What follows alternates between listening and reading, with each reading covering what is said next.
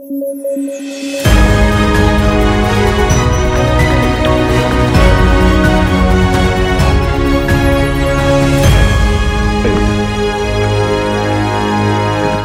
¿qué tal? Esto es Debate a través de sudaca.pe y hoy 12 de febrero estamos aquí junto con Paolo Benza y David Rivera. Yo soy Alexandra Ames y estamos discutiendo las noticias más importantes del día.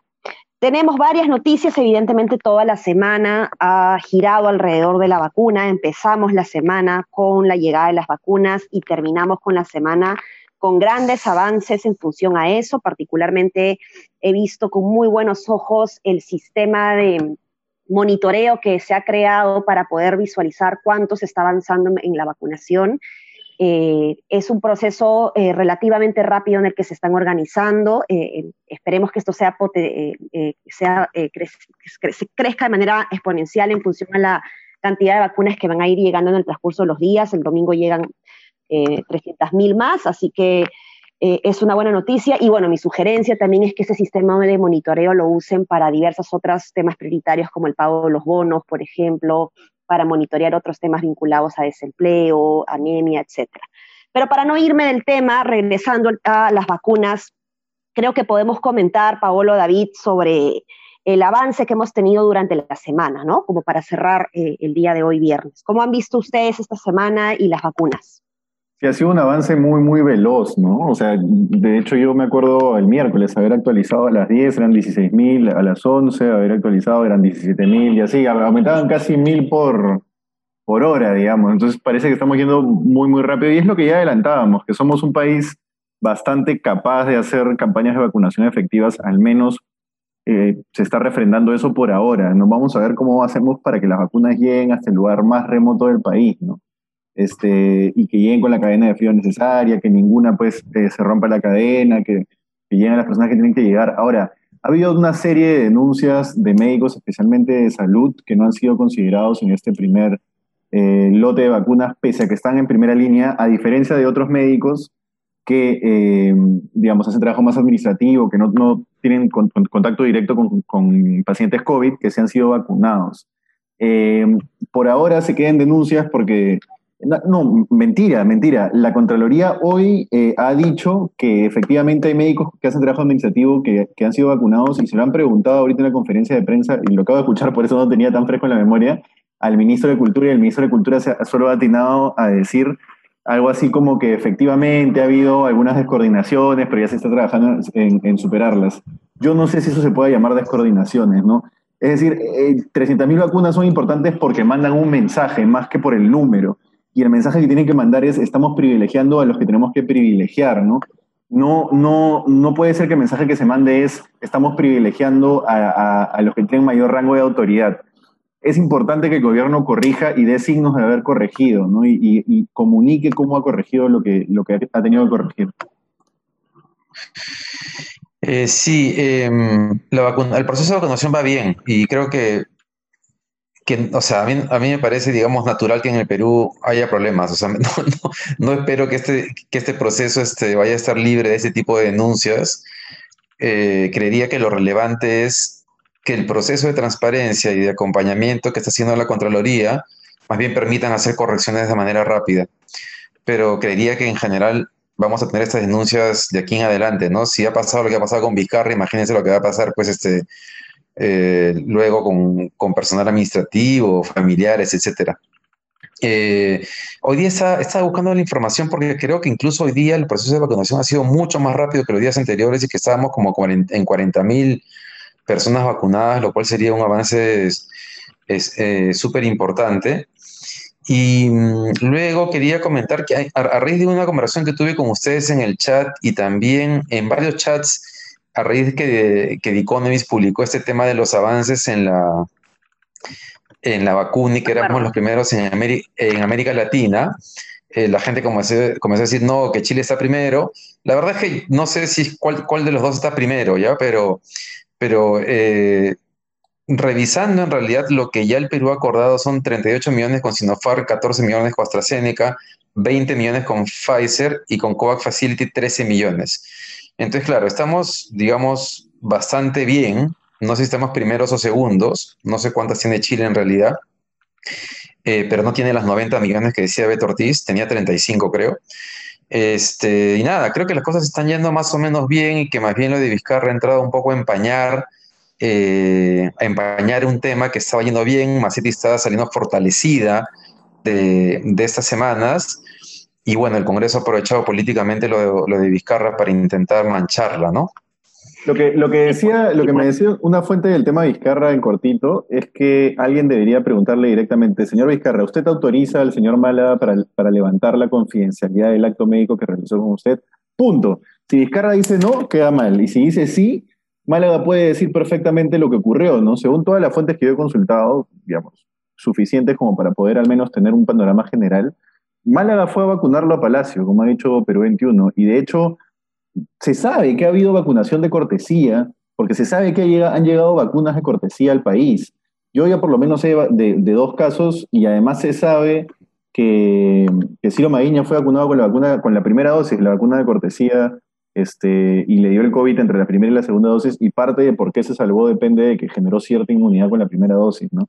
Entonces, eso, se sabe que ha habido vacunas de cortesía. Eh, ahora, eh, lo de Vizcarra, en cortito, sí, totalmente. Empaña un proceso que debería ser de pura esperanza. Bueno, eso lo que comentas del doctor Málaga es complicado, Paolo, porque él no, o sea, mi hipótesis es que él no ha formado parte del, grupo de voluntarios, ¿no? Entonces, eh, y eso es lo que se está comentando el día de hoy en, algunas noticias con información de, desde Palacio inclusive, y por lo tanto el doctor Málaga no va a decir algo que no es cierto. O sea, eh, creo que él está en problemas también porque está con la espalda entre la espalda y la pared, porque si bien él ha sido parte del proceso de vacunación de Vizcarra, él tendría que aceptar que no ha sido parte de la prueba o mentir y decir que sí ha sido parte de la prueba, lo que viciaría totalmente el proceso metodológico de, la propia investigación, ¿no? Entonces es, bien complicado. No es, tan así, Ale, porque el proceso de la investigación con los 12.000 voluntarios, entiendo que no son exactamente 12.000, pero bueno, llamémosle 12.000 voluntarios. Sí, sí, Tuvo su lote de vacunas con placebo. De hecho, hay eh, registros de importación de las 24.000 y pico vacunas con placebo, digamos, y es un, es un grupo cerrado que ni siquiera entiendo que los propios investigadores saben cuál es vacuna y cuál es placebo, por ende Vizcarra no podría haber sido parte de eso, porque el, presidente pues no se va a arriesgar a ponerse un placebo, ¿no? Eh, y aparte hay un ingreso de, de 1.600 dosis completas, es decir, 3.200 dosis eh, separadas de las vacunas en importación, que nadie se explica por qué ingresaron, ¿no? lo que dicen las fuentes es que esas serían las vacunas de cortesía, pero que se sabe que ha habido vacunas de cortesía. Eso sí no es ningún secreto. En el ámbito médico y en el ámbito cercano a los investigadores se sabe que han habido vacunas de cortesía. Creo que, que, simplemente debería Vizcarra decir, bueno, levanto el secreto de, o sea, que, que, Málaga diga, pueda, le, le, le doy permiso a Málaga para decir cómo me vacunó y que Málaga lo diga, porque no creo que eso afecte el, estudio, porque el estudio sigue siendo un estudio cerrado. Al menos con, con fuentes médicas que he consultado me dicen, no, médicos que han hecho investigación además, ¿no? No, si es que no se ha tocado ninguna de las vacunas del estudio, entonces el estudio está salvado. Sería ilógico que Málaga haya cogido alguna de las vacunas del estudio porque eso pone en riesgo su propio estudio. Estamos en un momento crucial para el país y para él y su carrera, ¿no? Sería rarísimo que él haya tocado las vacunas. Como te digo, por fuentes de consulta. Claro, pero, es que lo que, lo que lo que me refiero, Paolo, es que creo que el doctor Málaga es una situación bien complicada porque, ah, o sea, tener que aceptar que se le ha dado la, vacuna cortesía a Vizcarra, sí. Eh, es, embarrar de alguna manera a Vizcarra, porque Vizcarra ha dado una explicación pues enredadísima el día de ayer y cuando creo que debió empezar por la verdad, ¿no? Pero en fin, ¿tú cómo lo ves, David? Eh, dos comentarios. Tengo una duda legal y es si Vizcarra eh, si es, si como dice Perú 21 y como muestran los registros de visitas a Palacio, Vizcarra llamó a Málaga, no es que Málaga le ofreció a Vizcarra, lo, llamó, y, además Málaga ha dicho que lo llamó el presidente y fue. Entonces, lo que Vizcarra dijo ayer de que estaba en una visita en un hospital y que de pronto le dijeron, presidente, ¿no quiere ser parte de, de los voluntarios? No es verdad, ¿no? Málaga ha dicho que lo llamaron a Palacio. Entonces, si lo llamaron a Palacio y le pusieron una vacuna y por lo tanto no formó parte de los ensayos, la pregunta es si es que Málaga tiene que guardar igual la confidencialidad, porque Si Vizcarra no está en la lista de personas que forman parte de los ensayos, entonces ¿dónde radica eh, el sustento legal de la confidencialidad?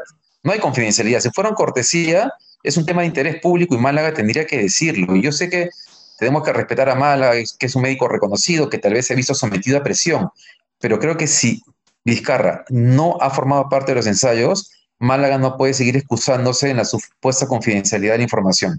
Claro, de acuerdo. Es que, es que David, no sé, no sé qué tanto ahí es una excusa, porque imagínate que a ti te ponen una vacuna de otra cosa, que te muerde un perro y te ponen una vacuna contra la rabia. Creo que eso sí está protegido por una confidencialidad desde el punto de vista ético. Quizás no legal, pero sí ético. ¿no? ¿Cómo, ¿A cómo? qué te refieres? ¿A- a qué- O sea, en general, cualquier acto médico, por ejemplo, que a ti te mordiera un perro y te ponen una vacuna contra la rabia, quedaría eh, protegido por la confidencialidad de la relación médico-paciente. Y entiendo que, si bien no hay una confidencialidad legal estipulada, es- esa- ese punto realmente no lo tengo tan claro, pero éticamente, para el médico sí hay una confidencialidad que no puede romper, que solamente es cuestión de, oye, Vizcarra, ¿le das permiso? Sí, ok, ya estoy, y hablo. ¿no? Claro, un abogado tendría que explicar si, si al ser un tema de interés público, O, o esa, sea, con- esa- a- ahí los voluntarios hemos firmado en el contrato, eh, dice expresamente que nadie va a usar nuestros datos y que eh, lo- nuestros nombres están resguardados bajo siete llaves. Claro, claro, pero más No, allá sí, pero tú eres parte de los ensayos. Claro, Claro. pero más allá del tema legal, el tema ético, pues, ¿no? O sea, creo que Claro. Málaga no puede hablar por un tema ético, que él, él, digamos, sabe que éticamente un médico no puede hablar de un acto médico con un paciente, ¿no? Ya, y una pregunta, Pablo, en términos éticos. ¿Es ético que un médico guarde silencio sobre un tema de interés público? Sí, pues ahí está el debate. Es decir, que presi- Ahí es donde se doy, rompe- doy. Ahí es donde se rompe ese secreto, inclusive de los sacerdotes, creo también, que cuando tienen que testificar o algo así. Te la doy. Pero bueno, es- que Málaga, bueno, en fin. Sí, esto En nos cualquier lleva caso, tu también a- propuesta, a- a- tu- una- solo un comentario, tu propuesta, Paolo, de, de- de que Vizcarra le pida públicamente a, a Málaga es un buen punto. Es Solo eso, eso. básicamente. Dale. Sí.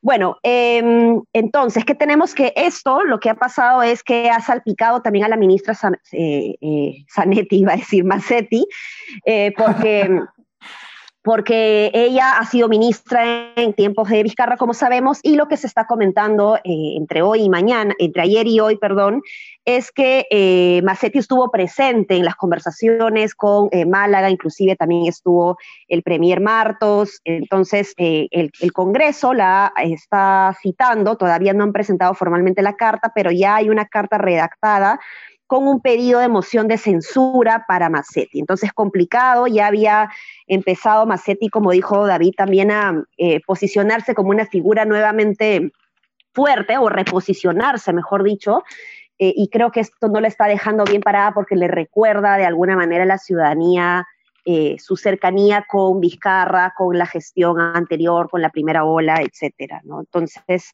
eh, particularmente yo creo que la ministra ha cometido muchísimos errores a lo largo de estos meses. Creo que en realidad muchos funcionarios públicos del mundo lo han cometido por tratarse de problemas nuevos. Eh, y creo que también es una ministra que está un, un, tanto desgastada. Sin embargo, creo que sería muy contraproducente generar esta crisis en, dentro de la estabilidad de su ministerio en un momento tan crucial como es la gestión de las vacunas. No sé cómo lo ven ustedes. Mira, yo creo que estábamos tan bien en la, en la época en el Congreso estaba de vacaciones.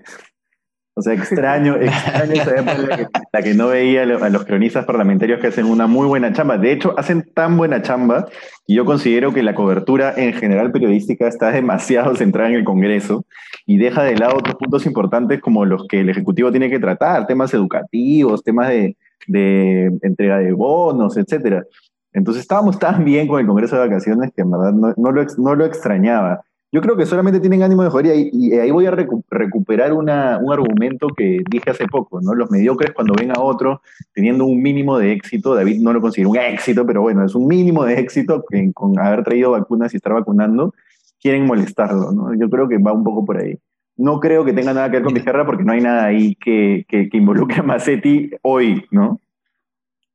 Sí, además este, eso de, de, de, promover una moción de censura, cuando ni siquiera está comprobado que Massetti sabía claro. del tema de Vizcarra hoy día. Claro, compruébenlo. Claro, compruébenlo y después, pero porque hoy día el canciller en la nota de Perú 21, eh, eh, Perú 21 habla, habla con ministros, y es bien importante, con ministros de Vizcarra, y el canciller afirma que Vizcarra le hace la consulta a todo el gabinete. Y la ministra de la Producción, Barrios, ha dicho que no es cierto, que ella no sabía absolutamente nada. Entonces, tiene suficiente material para, para, para, averiguar con los seis ministros como para meterse con Macetti ahora. Y un tema que hemos venido hablando, detrás de la cabeza de Macetti de molestar a, Sagasti, también está cortarle las alas a Guzmán, porque un escenario posible es que si la vacunación va bien, si los contratos con las vacunas van bien, los morados puedan recuperar el terreno que han perdido en las encuestas. Y evidentemente los partidos políticos van a intentar de, impedir que eso sea así. Pero digamos, hay otras maneras de frenar a Guzmán, creo yo, como para ser tan mezquinos y poner en riesgo lo que se está avanzando en términos de la vacunación. Pero bueno, son capaces de hacerlo, ¿no? O sea, eso, está clarísimo. Ahora, un comentario chiquito antes de darle, si se, sería así ya un problema para Macetti el que se conozca, si es que fuera el caso, que hay burócratas del MINSA que han sido vacunados con vacunas de cortesía. Creo que ahí sí sería un problema, pero en este momento eso no es en absoluto nada que haya podido ser confirmado, demostrado, ni nada por el estilo. Entonces, en este momento, si era Macetti es simplemente ánimo de venganza. Macetti no se ha vacunado todavía, ¿no? No, e-, ella no. No se vacunó, no. O dice que no. Mm, ok.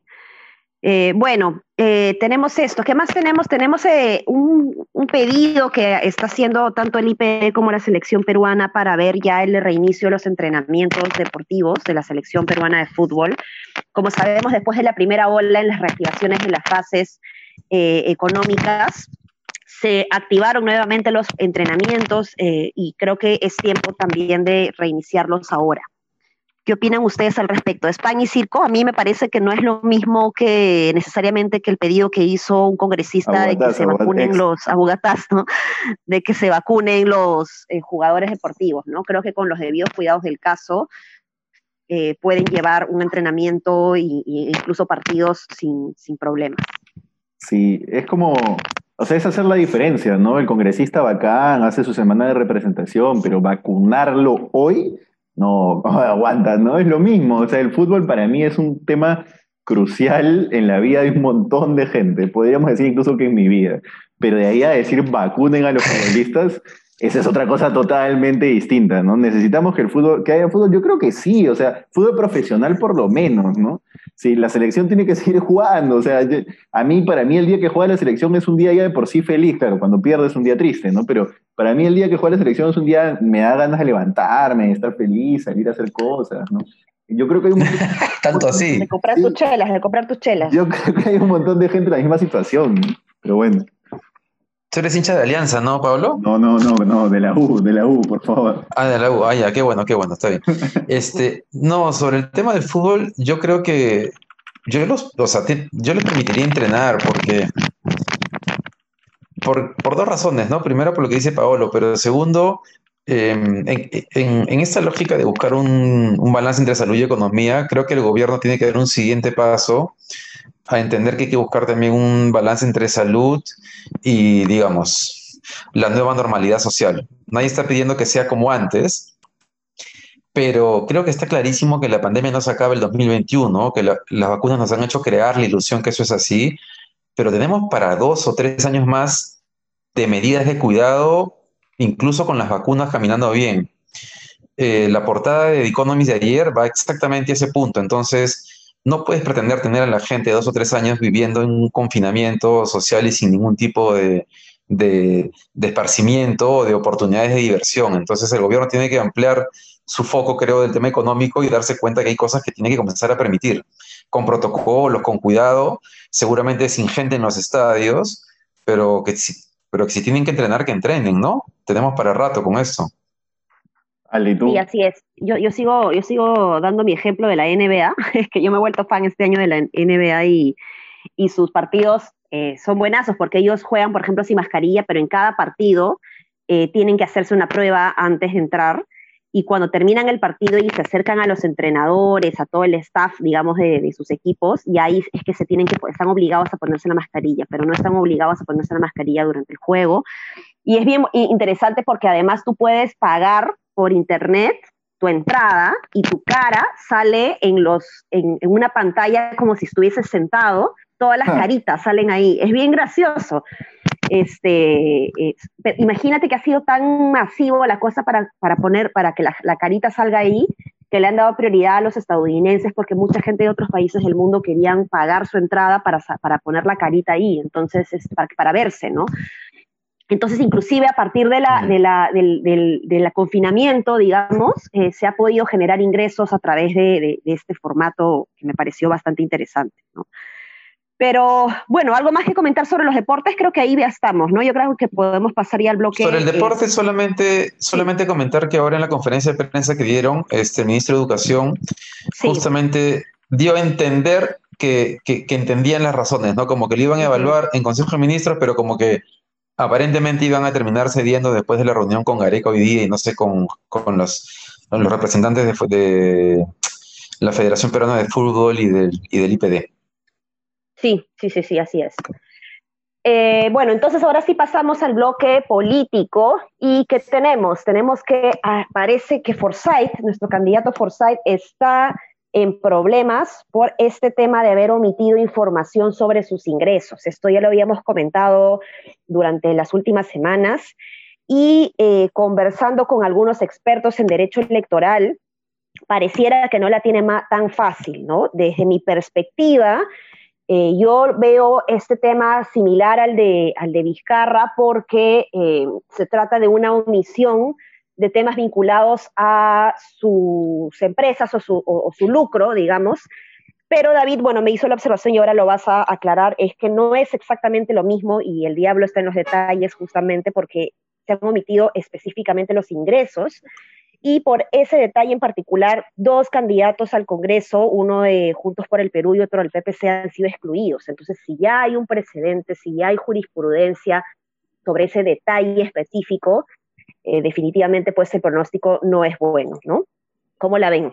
Sí, a ver, eh, entiendo, y esto es básicamente a partir de la nota de la República y las consultas que ellos han hecho con dos abogados especialistas en temas electorales, es que como tú decías, eh, se han retirado ya a dos congresistas por la misma razón que, que, el jurado electoral especial ha decidido la exclusión de Forza, y que es no haber declarado ingresos.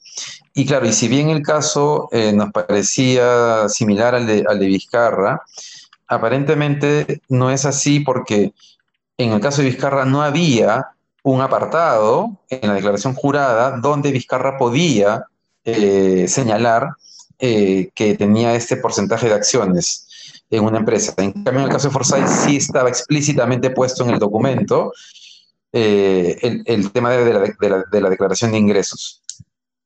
Parece un tema menor, ¿no? Yo no sé si es menor. Yo recuerdo la entrevista con el presidente del Jurado Nacional de Elecciones de hace tres semanas que comentamos más o menos, en la cual señaló claramente que si la información no consignada por los candidatos era información de carácter público, no era un motivo para, la exclusión, lo cual me lleva a pensar que no deberían sacar a Forsyth de carrera. Pero si ya sacaron a dos congresistas por la misma razón, ya la verdad es que ya no, ya, ya no, ya no entiendo, ¿no? Es un tema bien técnico en términos legales.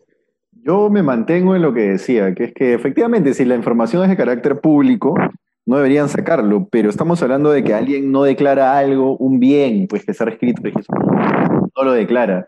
Pero si tú declaraste los ingresos, yo me centro en ese punto porque a mí me parece el punto clave. Y es que si tú declaraste los ingresos del 2020 cuando tenías que declarar el 2019, eso no es una información, ah, ok, yo tengo la información, entonces es normal, sino es declaré algo distinto a lo que debía declarar. Entonces, eso puede ser o porque quería declarar, lo, no quería declarar lo que debía declarar, que es lo que eh, se debería interpretar, o es, soy un, soy un sonso que no sé cómo llenar una declaración. Bueno, Ale dice que es difícil, yo creo que, yo creo que no, yo creo que, yo creo que estaba bastante claro lo que debía declarar, pero bueno, me mantengo en esa posición. Sí, bueno, es complicado, es complicado, pero ahora la pregunta es a quién se van esos votos, ¿no? Eh, al, ser un partido que se dice de centro y al ser un partido que me parece que tiene perro, gato y pericote, ¿no? Porque tenemos a, gente muy eh, posicionada por el lado del espectro de, la izquierda, digamos, y luego tenemos a gente más del lado de la derecha. Es un partido que tiene em, raíces, digamos, eh, de conservadurismo evangelista, ¿no? Entonces hay ahí un montón de, personas que jalan a diferentes eh, tipos de electores, ¿no? Entonces la gran pregunta es, ¿a quién seguían esos votos, no? Así es. El domingo tenemos encuesta de Ipsos, así que bueno, Una, opción, una opción es que no se haya movido nada, otra opción es que aparezcan sorpresas. Ojo que, ojo que lo del Partido Morado no va necesariamente, lo de las vacunas, mejor dicho, no va necesariamente a reflejarse, porque hasta cuándo, ¿cuándo han cerrado campo? ¿Han cerrado Debe haber sido ayer. No sé, no sé. Ah, Debe haber sido ayer, ¿no? entonces sí entra, sí entra totalmente. Entonces sí está interesante porque mi pronóstico. No entra todo, no entra todo, pero claro, una parte es, digamos, unas urbanas tal vez más que, que llegue la información más rápido, pero efectivamente debería medirse, debería, efectivamente debería recogerse algo. Si es que Guzmán no se mueve a pesar de todo esto, uff, ya está bien difícil, ¿ah? Sí, sí, sí. Bueno, eso es todo por hoy. Que tengan buen fin de semana y nos estamos viendo el lunes para seguir comentando las noticias y, por supuesto, la encuesta. Un abrazo. Un abrazo. Chao, chao. Buen fin de semana. Chao, chao.